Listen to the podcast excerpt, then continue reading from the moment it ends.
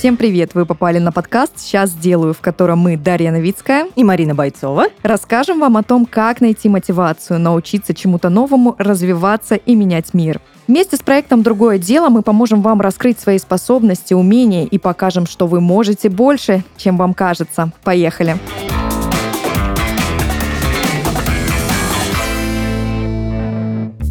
Сегодня мы поговорим на тему полового воспитания. Как говорить о сексе и половом воспитании так, чтобы не травмировать подростка, когда с ним нужно об этом поговорить и дать ему реально полезные знания.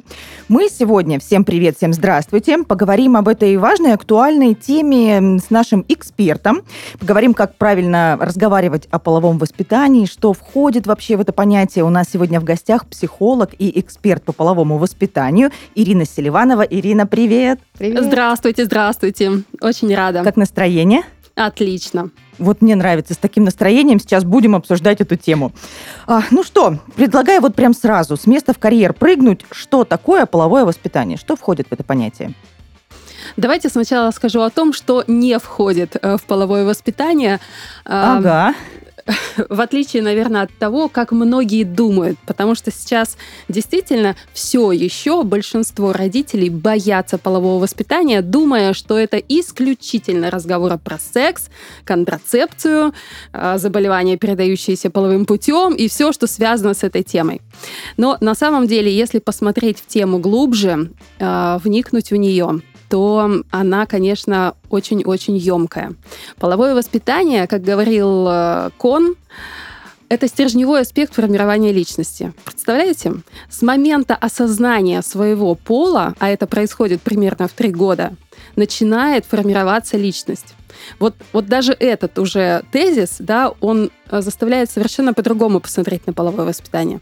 Ну, а если говорить об определении, что такое правильное, настоящее, качественное, научное половое воспитание, за подход, который я на самом деле всегда э, болею и радею, то половое воспитание это те меры, которые помогают ребенку сформировать правильное отношение к себе, к своему телу, к своей самоценности, понять, что такое чувство собственного достоинства, что такое репродуктивное здоровье, что такое сексуальное здоровье, какие отношения и как строятся между мужчиной и женщиной, и вообще, что такое социально приемлемое поведение в нашем обществе. Вот такое определение у полового воспитания. Ирина, тема очень глубокая. Вы да. так ее сейчас красиво развернули. Расскажите, как реагировать на проявление подростковой сексуальности? Абсолютно нормально. Это естественный процесс. Это норма психосексуального развития. В тот момент, когда у подростка начинается половое созревание, на самом деле он сам себе не принадлежит. А если посмотреть, заглянуть ему внутрь, что касается физиологии, что касается головного мозга, то вот реально подросток сам себе не, не принадлежит. Это бушующие гормоны, это резко меняющийся а, организм. Такой стресс подросток проживает, как будто бы он заново рождается. И многие психологи называют этот период рождения личности, то есть второе рождение человека. Он сначала родился из утробы матери а, физически, да, а именно в момент полового созревания рождается личность. Поэтому это огромный стресс как для самого подростка, так и часто всего всего бывает для самих же родителей. И, конечно же, половое созревание и подростковый возраст, они сопровождаются как раз таким, таким глубоким, устойчивым интересом ко всему сексуальному. К себе, к своим половым органам, к тому, как они работают, к противоположному полу, а, как строятся взаимоотношения, а что будет, если так, а если по-другому, а если еще там через что-то. Поэтому все внимание сосредоточено на теме секса. И это нормально, это норма развития. Ирина, есть у меня такой вопрос, он чуть-чуть на отвлеченную тему, но мне кажется, он родителям, которые сейчас подошли вот к этому вопросу и которым сейчас, а, возможно, предстоит какой-нибудь первый разговор на тему полового э, воспитания, совет воспринимать это все нормально, он классный, да, и он логичный. Но, не, к сожалению, не у всех получается взять себя в руки, вот это самообладание какое-то включить. Может быть, есть какие-то несколько рекомендаций, как настроиться. Такие короткие, не, не, не, не слишком длительные, не слишком сложные. Как настроиться, чтобы воспринимать это нормально? Может быть, там, не знаю, элементарно щипнуть себя перед этим. Или, может быть, самому какую-нибудь там книжку почитать. Есть ли какие-то техники? Конечно, есть. Во-первых, нужно вообще осознать и принять, что сексуальность человеческая — это норма жизни. Ну, согласитесь, если бы не было секса, не рождались бы новые люди, и, собственно, человечество бы быстренько э, исчезло с нашей планеты.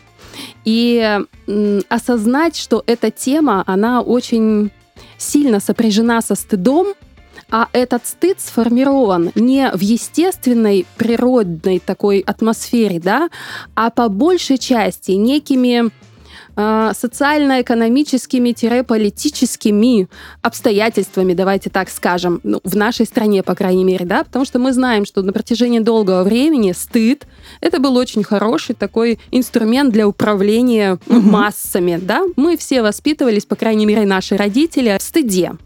А, это нельзя, это стыдно, прикройся, стыдобу прикрой, как тебе не стыдно. В общем, на этих фразах мы все выросли. Поэтому к этой теме, конечно же, вот такое очень тяжелое, да, такое вязкое отношение. Поэтому важно, конечно же, читать книги. Есть книги на развитие сексуального интеллекта. Потрясающие. Есть одноименная книга, которая так и называется «Сексуальный интеллект». Есть книги про вообще развитие сексуальности, как она работает, с чего начинается. Вообще осознать, что сексуальность рождается вместе с человеком и умирает вместе с ним, а не волшебным образом появляется в момент полового созревания или в момент э, совершеннолетия, в день совершеннолетия, как многие думают. Вот это уже хороший шаг навстречу своему ребенку и навстречу своей способности говорить с ребенком. Ну а вообще, если говорить о каких-то конкретных шагах, то, конечно же, обзавестись книгой по половому воспитанию всегда нужно. А, посмотрите на возраст своего ребенка. Есть книги на 9, 10, 11 и 14 плюс, 16 плюс. То есть на каждый возрастной период вы можете найти соответствующую книжку, прочитать ее сначала самим, а потом вручить ребенку, только, пожалуйста, ни в коем случае не подбрасывайте ее, как это делали наши родители. Такой ногой когда... под дверь вот так да, да, да, да, да, когда ты внезапно эту книгу находишь и не понимаешь, то ли можно ее читать, то ли нельзя, хотя она вроде как в твоей комнате появилась, но вот это молчаливое подсовывание все равно транслирует ребенку то, что родитель не готов с тобой говорить на эту тему. Сиди сам по себе там ее как-нибудь читай и что-нибудь там соображай в этой теме как-нибудь. Поэтому рекомендую дарить книгу в руки. И если вы не можете говорить с ребенком о сексе, а это тоже нормально, потому что если мы не научились говорить с ребенком на такие темы до 10-11 лет, то потом сделать это очень на самом деле сложно, и это нормально. Нужно признать то, что да, э, возможно, надо было раньше, да, я пропустил или пропустила этот период, но я сейчас понимаю, что это нужно, я сейчас хочу, и я сделаю все для того, чтобы как-то расслабить своего ребенка в этой теме.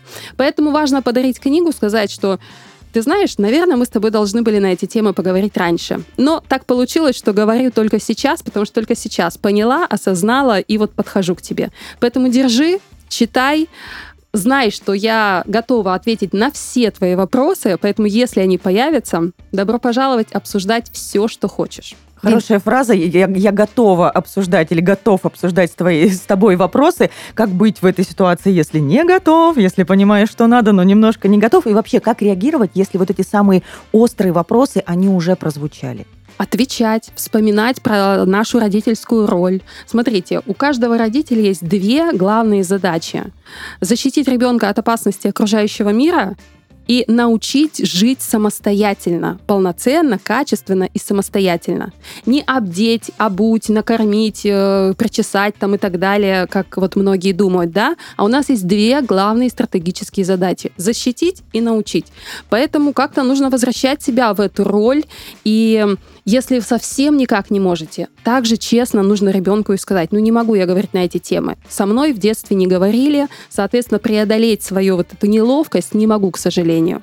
Поэтому будьте честны. Либо идите по направлению того, что изучайте эту тему, осознавайте важность этой темы, потому что половое воспитание, если коротко, да, это жизнь, любовь и счастье. Половое воспитание дает возможность быть счастливым от себя и от отношений с другим человеком. Половое воспитание позволяет вообще любить, любить себя и любить окружающих людей. И вообще это жизнь, потому что от незнания можно, например, получить заболевание, передающееся половым путем в виде ВИЧ, и которое может по разным причинам перейти в стадию СПИДа, и, соответственно, закончиться это все может очень-очень плачевно.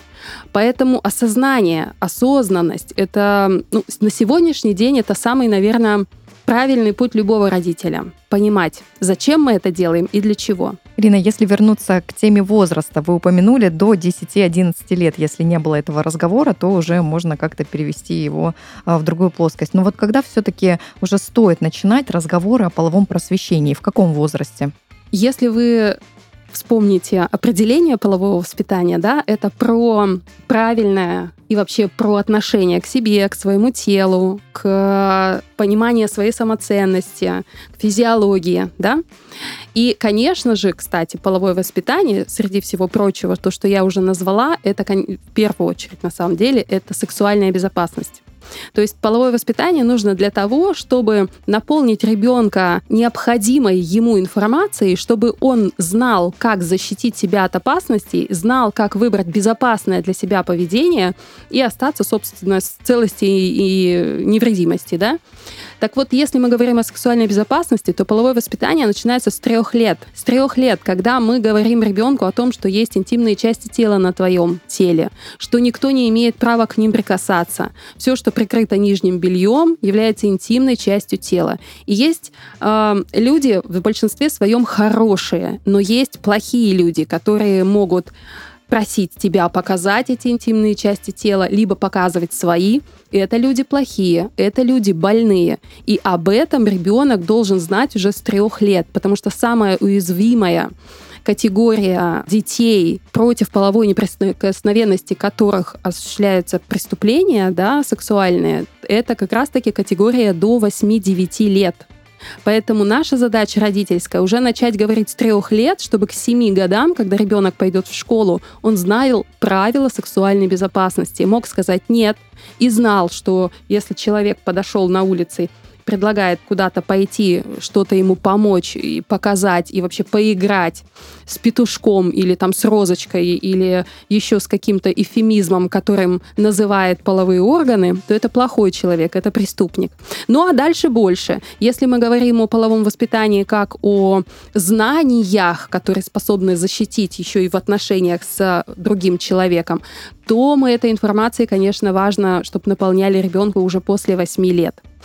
Поэтому половое воспитание, знаете, к нему нельзя подходить как к чему-то такому, что садись, Сейчас мы за, за столом с мамой, с папой. Записывай. Записывай, сейчас все обсудим, ты запомнишь, и все. Фух, я свою задачу как родитель выполнил, а ты давай получше запоминай все и обязательно пользуйся всем тем, что я тебе сейчас рассказала. Нет, половое воспитание так не работает. Половое воспитание это то, что мы а, делаем да, с ребенком уже с трех лет и поэтапно. А примерно к 16 17, ну, может быть, 18 годам половое воспитание уже заканчивается. Давайте с вами попробуем немножко подытожить. Вот мы такое количество тем сейчас затронули. Вроде бы легко, но, с другой стороны, успели немножко копнуть поглубже и конкретизировать немножко тоже давайте попробуем. Как все-таки правильно говорить с подростком о сексе? Ты знаешь, мы живем в таком опасном мире, мы живем в таком токсичном мире. Вокруг очень много опасностей, а, недобросовестных людей – для меня, как для мамы, допустим, или для меня, как для папы, да, смотря какой родитель разговаривает, очень важно, чтобы ты был здоров, была здорова, чтобы ты умел или умела выбирать для себя безопасное поведение.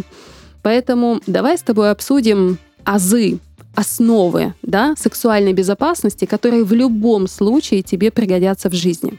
Вот такой разговор я рекомендую провести с ребенком в 10, в 11, 12, да может быть даже в 13 или в 14 лет, если именно в этом возрасте вы осознали, что нужно, ну, наконец-то собрались поговорить uh-huh. с ребенком.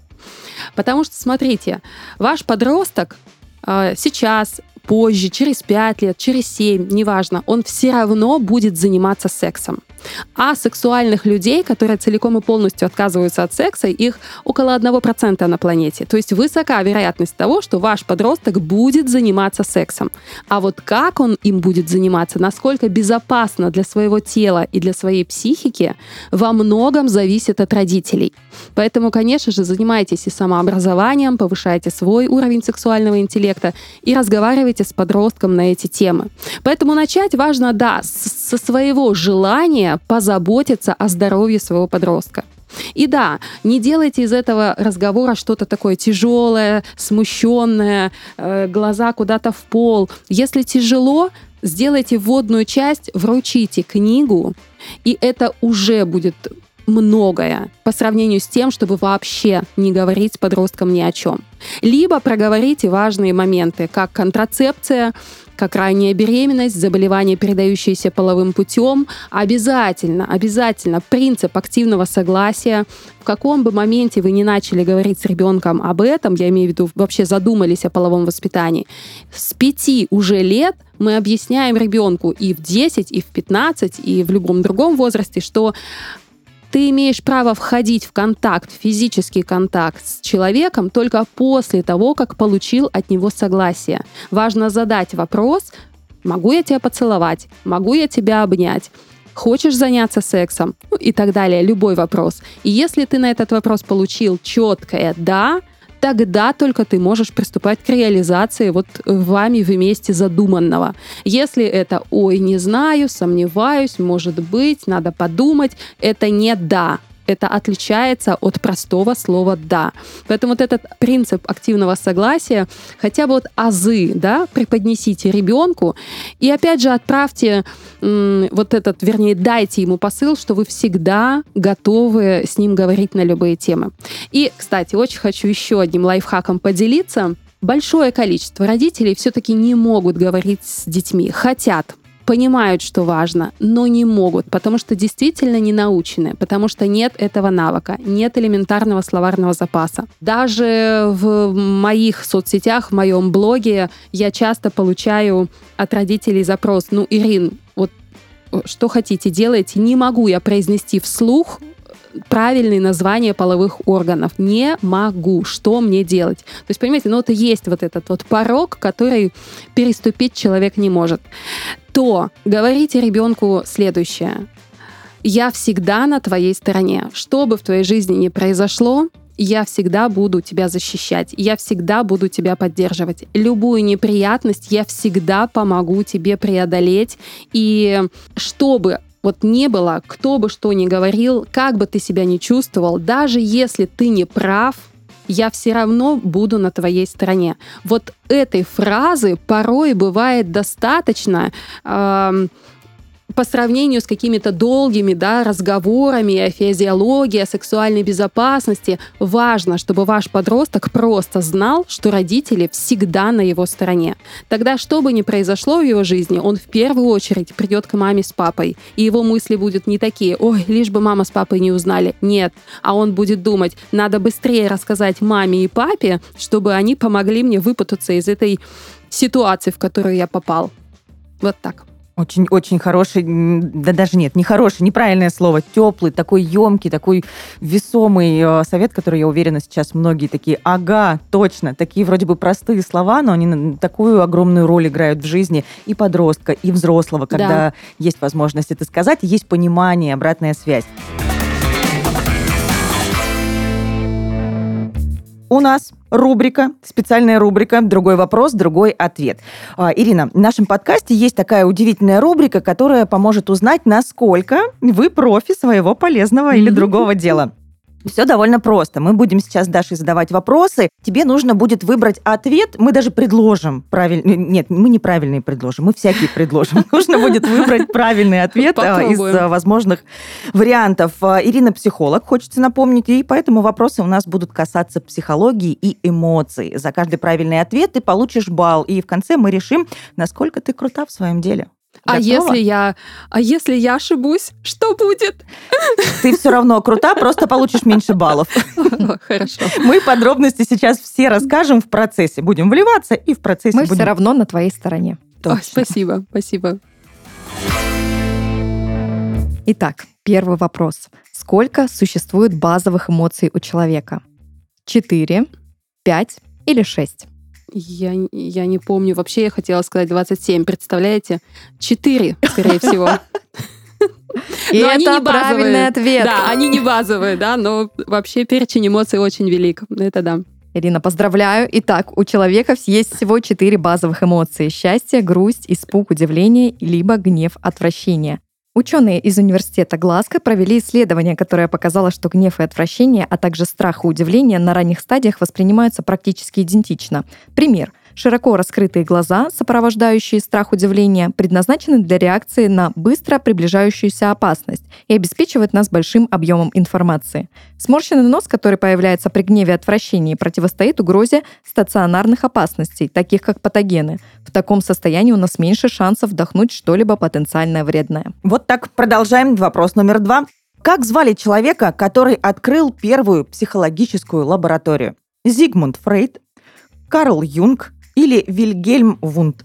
Оказывается, да, внезапно еще и была психологическая лаборатория. Может быть, Фрейд? Ну, может быть, конечно, может быть.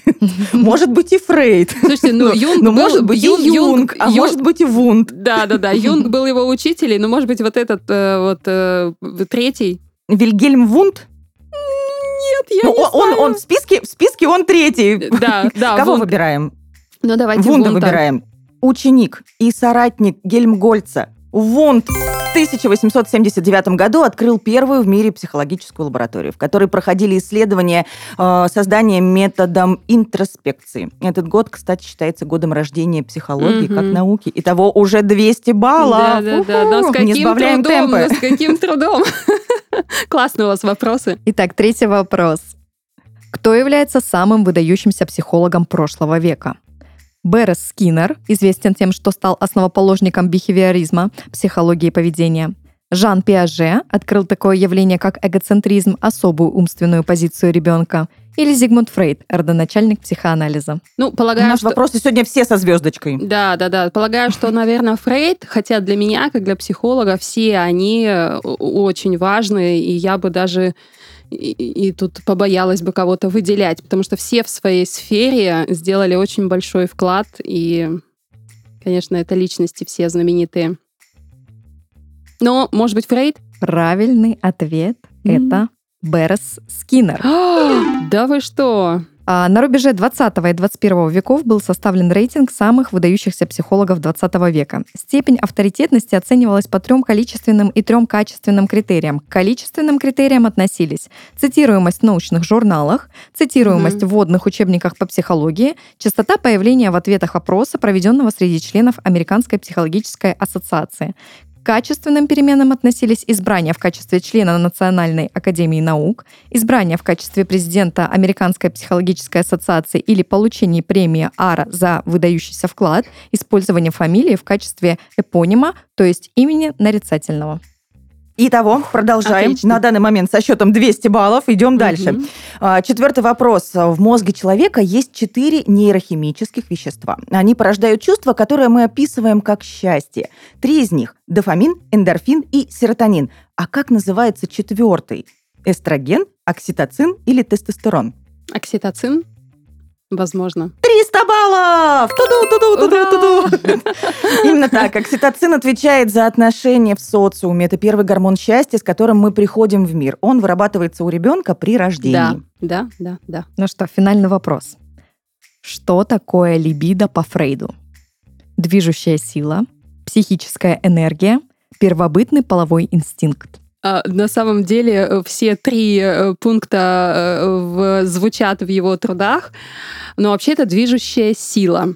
То есть это энергия, которая управляет э, человеком. Либо первобытный близки, инстинкт. близки Это так в определениях эти понятия. Вот они. Да, да, ходят, да. да, вот так вокруг да около. Правильный ответ – психическая энергия. По Фрейду в узком смысле либидо означает психическую энергию, которая может быть разряжена только путем сексуального удовлетворения. А в более широком смысле либидо — это энергия инстинктов жизни, любая психическая энергия, лежащая в основе стремления к созиданию, любви и Мгм. гармонии. Отлично. Итак, ну что ж, такая вот у нас специальная рубрика «Другой вопрос, другой ответ». Было пять вопросов. Без подарков, Ирин, мы не, от- не можем себе позволить тебя отпустить вообще никак, совершенно. В качестве награды мы подготовили баллы от другого дела. За каждый правильный ответ, а их было три, ты получаешь по 100 баллов. Итого 300. Получить баллы очень просто. Команда другого дела передала нам QR-коды. И давай попробуем просканировать код. Гаджет автоматически отправит в приложение другого дела, и нужно будет только нажать «Применить», и баллы будут на счету. Накопленные баллы можно обменять на прикольные бонусы в самом приложении. Здорово. Спасибо огромное. Спасибо. Очень приятно. Если вы, дорогие слушатели, хотите стать классными специалистами в полезных и добрых делах, то сделать это можно, став участником проекта «Другое дело». Проект существует для того, чтобы помогать молодым людям развиваться, становиться лучше для себя и менять мир вокруг себя, делая тем самым лучше жизнь других. Другое дело – это множество полезных заданий и бонусов, которые помогут прокачаться в самых разных областях жизни, приобрести опыт и найти единомышленников.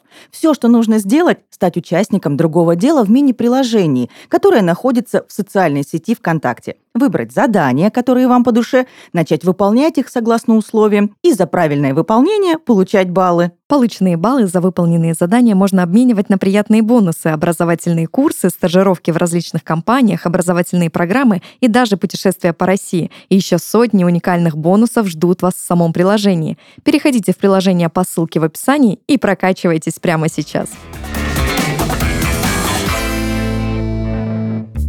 И хочется продолжать задавать вопросы, потому что, к сожалению, время у нас не резиновое, а тема очень глубокая. Ирина, о чем рассказывать ребенку, говоря о половом воспитании? Мы немножко касались, я так понимаю, уже этой темы, но иногда, а, иногда всегда стоит еще раз это проговорить для того, чтобы вот прям сфокусировалось это в сознании, в понимании. Половое воспитание, прежде всего, это то, когда мы учим ребенка тому, как нужно строить отношения. Что такое дружба? Что такое любовь? Что такое сексуальная безопасность? Что такое здоровое отношение к себе? Что такое границы, личные границы, интимные границы? А что такое чувство собственного достоинства? А, Принцип активного согласия. Вот это основа полового воспитания. А потом уже мы говорим про секс, про заболевания, передающиеся половым путем, про контрацепцию и про все те другие темы, которых так часто боятся родители. Не забывать, конечно же, нужно поговорить с ребенком о половом созревании, о предстоящем половом созревании. Это тоже очень важная тема, к которой нужно подходить уже с 5-6 лет. А, Так, мягко, радостно, восторженно говорить о том, что твое тело будет меняться, ты будешь расти, ты будешь развиваться, это здорово. И, кстати, половое созревание это не только про рост и изменение половых органов, это еще и про серьезный скачок в развитии головного мозга, про это тоже не нужно забывать. Поэтому половое воспитание это очень, очень, очень обширная э, дисциплина, давайте ее так правильно назовем, и она включает в себя вообще все вопросы жизни, мироздания, э, продолжения рода человеческого. И самое главное самоценности, потому что когда человек относится к себе как к ценности, когда считает себя ценным, он себя защищает, оберегает и всегда выбирает безопасное поведение. Вы говорили сегодня а, про то, что гормоны бушуют в подростковом возрасте. Вот, э, Ирин, какие гормоны вообще отвечают за эмоции и как они влияют на состояние подростка?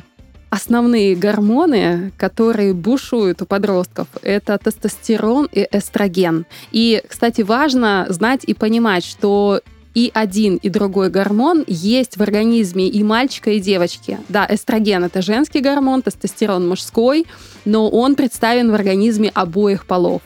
И, конечно же, да, он выделяется, вырабатывается головным мозгом в надпочечнике и дает сигнал к активному развитию и половых органов, и вообще всего организма. И самое, что ну, такое важное через тире, в кавычках, конечно, это слово, неприятное, да, вот это м, осознание и себя, потому что подросток начинает, э, его просто штормит, он сегодня, вернее, сейчас даже смешно, через минуту грустно, потом хочется вообще кому-нибудь втащить в прямом смысле этого слова, но ты понимаешь, сдерживаешь себя, потому что ты не можешь, да, так вести себя. И на самом деле они неприятные, ну, а я сказала, что это слово в кавычках, для родителей, потому что тоже тоже они часто бывают не готовы э, к вот такому внезапному изменению ребенка. Потому что еще вчера это был вот ребенок-ребенок, который играл в лего или в куклы, или там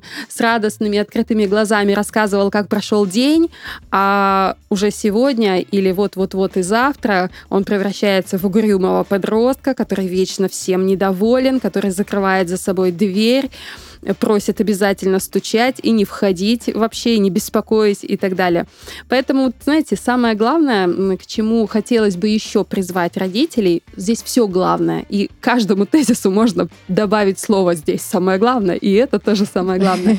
Но хотя бы, знаете, ознакомиться с психосексуальным развитием ребенка, я считаю, что нужно каждому родителю. Это несколько этапов развития с трех лет до 19, вот основные основные, да, такие, которые падают как раз-таки на, на плечи родителей в том числе. Их нужно знать, конечно, каждому родителю, чтобы знать и понимать, что с ребенком происходит, как реагировать на его проявление, что будет в следующем году, что будет через пару лет. Вот. Это, это знать надо. Да, и если перечислить эти периоды, то Первый период – половая идентичность с 3 до 5 лет, когда ребенок осознает свой пол. Дальше, с 5 примерно до 7-8 лет. Период формирования стереотипов полуролевого поведения, когда ребенок смотрит на отношения мамы с папой, когда ему интересно вообще, как строятся отношения. Это период игр в доктора, в мужа-жену, обязательно свадьба, может быть, даже брачная ночь. То есть вот эти ролевые игры – это прям норма развития и необходимый этап развития в жизни каждого ребенка. Дальше, примерно с 7-8 лет до 12 э, примерно, 11-12, это, собственно, сам период э, формирования уже не стереотипов, как с 5 до 7, а формирования э, полуролевого поведения, когда подросток ищет, э, преподросток, еще это препубертатный период, он ищет, как ему э, удобно и безопасно для себя вести себя в той или иной ситуации. Ну а большим периодом является примерно с 13 до 19 лет, это, конечно же, период психосексуальных ориентаций, когда подросток уже определяется с стереотипом образа, который ему подходит как сексуальный объект, типаж определяется для него и, собственно, выбирать свою романтическую роль по жизни. То есть как, в какой роли, э, что для него допустимо, что недопустимо. Вот все эти важные вещи, они как раз-таки закладываются с 13 до 19 лет примерно. То есть тот типаж, который потом через э, практически всю жизнь мы будем нести, да, вот мне нравится внешне или там в манере поведения вот такой типаж, он так рано закладывается? Да, да, Стрим... примерно 13, 14, себе. 15 лет. Вообще, если говорить о таких, если сузить рамки, а, а их можно угу. сузить, то уже до 17 лет, да, все эти основные моменты заложены в подсознании у человека. Хочется сказать, да, Брэдли Купер, откуда же ты появился в моей жизни в 15 лет? Вопрос про яркую эмоциональность, которую мы сейчас называем э, в рамках э, этой беседы сказали втащить, да? Mm-hmm. Вот втащить или яркая эмоциональность. Mm-hmm. Ирин, а чем заниматься, чтобы контролировать свои эмоции и не испытывать э, негативный эффект от их переизбытка? Ну, во-первых, принять то, что это невозможно. Вот давайте будем откровенны, честны с собой. Это невозможно. Перепады настроения, такое м- грусть, печаль, э, злость, раздражение — это все необходимые сопутствующие эмоции в момент полового созревания. Это нужно признать, понять, и принять как самому подростку, так и родителям. Без этого строить воздушные замки, надеяться на что-то, на какое-то чудо или говорить, что это вот, у, вот у нас ты какой-то ненормальный или ненормальный, а у всех дети нормальные, да, это совершенно неправильно. Первое, признать, понять, что перепады настроения это норма.